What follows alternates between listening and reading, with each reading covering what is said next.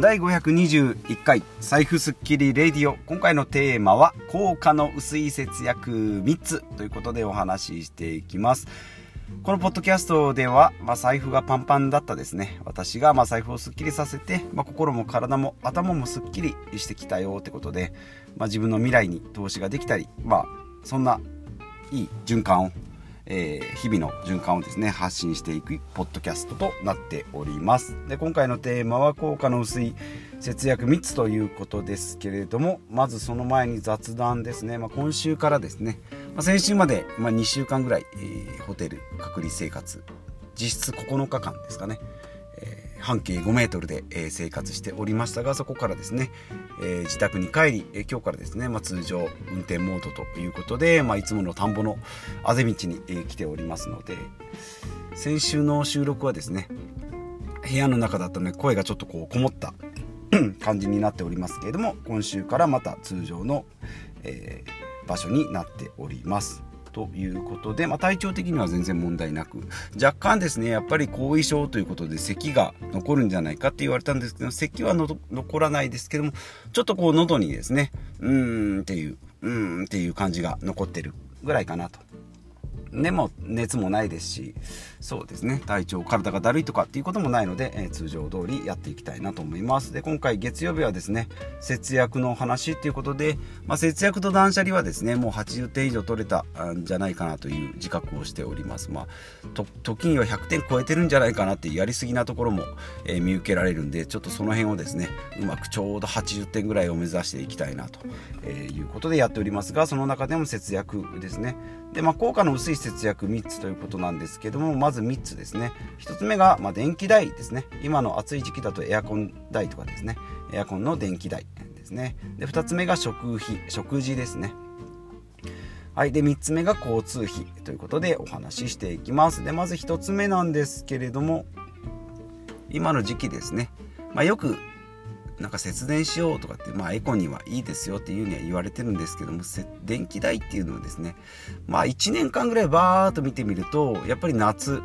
エアコンつける。冬冷房あ違う暖房か。夏冷房をつける。冬暖房をつけるっていうところで一番光熱費、え上がってってくるかと思いますけれども大体うちの場合でいくと1万円前後からですねオール電化なんですけど1万円前後からまあ真夏でクソ暑い時で1万9000円2万円切るぐらいかなと。でも冬だとまあやっぱりエアコン使ったりするので、まあ、1万でも夏ほどではないので1万5 6 0 0 0円ぐらいになっておりますので、まあ、これをですね1日あたりにしていくとそんなに1日まあ500円で、えー、じゃじゃ500円まあまあまあ700円で2万円超えるぐらい。で1日400円だったら、まあ、1万2000円。まあこんなもんなんですね。言ってしまえば。ということなので、まあ、エアコンですね。まあちょっと使ってねだったら切った方がいいんじゃないのとかって思うかもしれないんですけどもエアコンもですね30分以内でつけたり消したりするぐらいだったらつけっぱなしの方がいいですよっていうことで、まあ、車車はですね、アイドリングストップがついてるので、まあ、止まった時点でプチって切ったりするんですけども、エアコンはですね、つけたすぐの時が結構電力使うらしいので、まあ、それだったらつけっぱなしの方がいいんじゃないかなと。まあ、今だと夜間もずっとつけっぱなしの人がいるかと思いますけども、まあ、それでもいいんじゃないかなと思います。まあ、私の部屋はですね、えー、人で寝てるんですけども、一人の部屋はもう、えー、エアコンがもそもそもついてないので、えー、窓全開で、え、今氷枕をしながら寝ていると。いう感じになっておりますが、まあ、子供の部屋とかはですねエアコンをつけたり消したり、えー、まあ、自分らでやっている感じですけども、まあ、昔はですねなんかつけっぱなしだよとかって言ってたんですけども最近はですねもう別に気にしないですね。電気つけっぱなしでもあんまり気にしないですね。さすがに出かける時につけっぱなしはあれなんですけどまあ人がいてちょっとなんかつけっ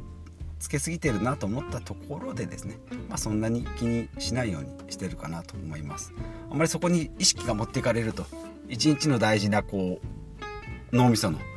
えー、決断力を使ってしまうのでその辺はあんまりこう意識しないようにしております。で2つ目ですね、えー、食事ということで、まあ、食費ですね。やっぱりこう節約しようとすると節、えー、食事ですね毎週買い物行ったりスーパーだったらこう肉をいい肉にしようかちょっと、えー、外国のものにしようかなんて悩むんですけども食費もですね1ヶ月で慣らしていくと大体うちで10万から13万ぐらいかな。え食品だけですね、えー、なんですけども、まあ、幅がま12万あったとてですね、まあ、もちろん外食が増えれば値段は増えるんですけども、まあ、自炊をメインでやってるだとか、まあ、外食も月に何回かっていうぐらいの程度であれば食費なんかもそんなに上限増減しないんじゃないかなと。いうふうに思います。まあもちろんですね見切り品があったり、え、するとちょっと買いたくなったりするんですけど、ま、もちろんそれはですね今日使う分だからもうちょっと傷んでるやつでもいいないいかなとか賞味期限もう今日までのやつでも今日使うからいいだないいいいだなっていう感じになると思うんですけどねあの意外とですねそこでケチケチしててもしょうがないのかなと思います。やっぱりこの辺ですね節約どうしたらいいですかっていうふうに言われたりするんですけどもやっぱり食費ってなるとですね精神的にもちょっと貧しくなるこうひもじい感じになるしやったとてですねそんなに効果が出ないのが、まあ、食費とさっきの電気代じゃないかなというふうに思います。で3つ目ですねこれが交通費ですね。まあ、電車だとかバスだとかですね、まあ、もちろん車ですね、まあ後でお話ししますが車自体はですね結構、え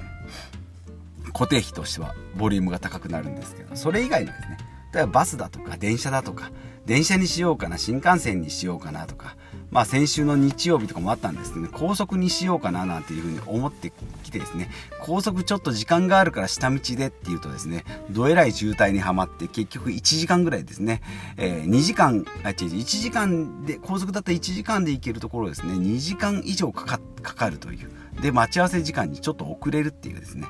えー、ことになりましたのでもう高速代とかですね交通費はケチってもしょうがないなっていうことを、まあ、痛感した、えー、次第であります、えー、なのでですね、まあ、この辺でね自分の時間単価を、まあ、2000円ぐらいに設定しておけばですね高速代が1000円1500円だったとしてもですね1時間分はもうすぐ元が取れるのであれば高速もですねバンバン使っていった方がいいんじゃないかなと思います。行きでですね1時間かかるところ2時間半かかってで帰りはですねもうフルで高速使って結局割引だなんだで1000円ちょっとで済んだんですけどね。えー、っと1時間ジャストで、えー、帰ることになりました。もう予測よりもよナビよりもだいぶ早く帰ることができたのでもこの辺は、え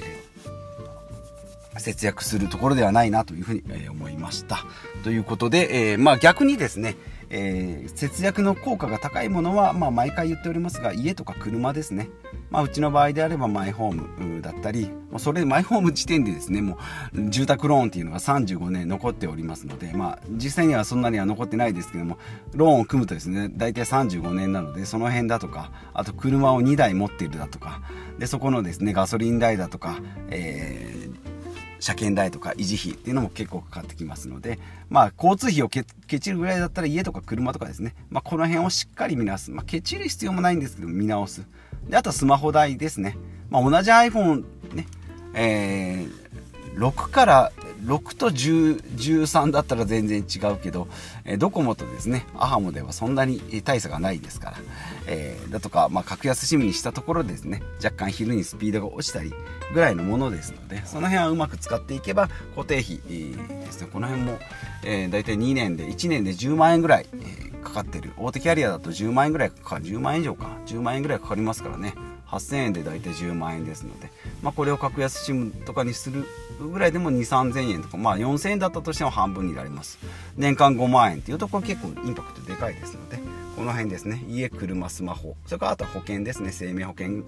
とか医療保険ですね。この辺もですね社会保障のサラリーマンだとか会社員だとかっていう、保証があるのであればその保証を一通り見てそれでもちょっと足りないなと思った分だけ追加すると。ゼロベースで考えると絶対足りないですか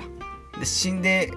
もうおか死んでお金をもらったところでっていう話ですね。で死んでもらもらった方が嬉しいけどそのためにいくら払ってるのかっていうのを見るのが、えー、大事かなと思います。はいということで、まあ、今回もですね、えー、あまあ、まとめですね、まあ、まとめはですね今回のまとめは効果の薄い、えー、節約3つということで、え1つ目が電気代ですね。エアコンとかの今、えまさに使っている時期じゃないかなと思いますけども電気代とかあとは食費食事代ですね。はい、それから3つ目が交通費ということで電車バス高速道路この辺ですね。しっかりケチあケチってもしょうがないので、えー、じゃんじゃん。じゃんじゃんではないですけど普通に使いましょうと。この辺あまり気にしない方がいいですよと。いうことで、まあ、逆に効果が、えー、高いコスパのいい節約っていうのは家とか車とかスマホとか保険代っていうことで、えー、まあ家計をですねまあ貯める力を増やしたところでお金が増えるスピードはそんなに変わりませんので、まあ、もちろん減るスピードが抑えられるっていうのはいいんですけれども、まあ、そこまで力80点70点80点ぐらいでいいのかなというふうに思いますその,、えその力をですね、えー、温存させておいて稼ぐとかあとまあ増やす力の方に注力していく方が、えー、コスパがいいのかなというふうに思います。ということで今回も最後までお聴きいただきましてありがとうございます。まあ、40代のサラリーマンがですね、節約して断捨離して10年、100年、人生人生100年時代をまあ生きようとですね資産運用とか、まあ、不労所得をやるために、えー、今邁進コツコツしておりますので、まあ、ブログを書いたり、えー、古民家を買ってみたりっていうことをやっておりますので、えー、またこのポッドキャストでも発信していきたいなと思いますのでお楽しみにしておいてください。ということで、えー、今回は以上となります。ではまた次回お会いしましょう。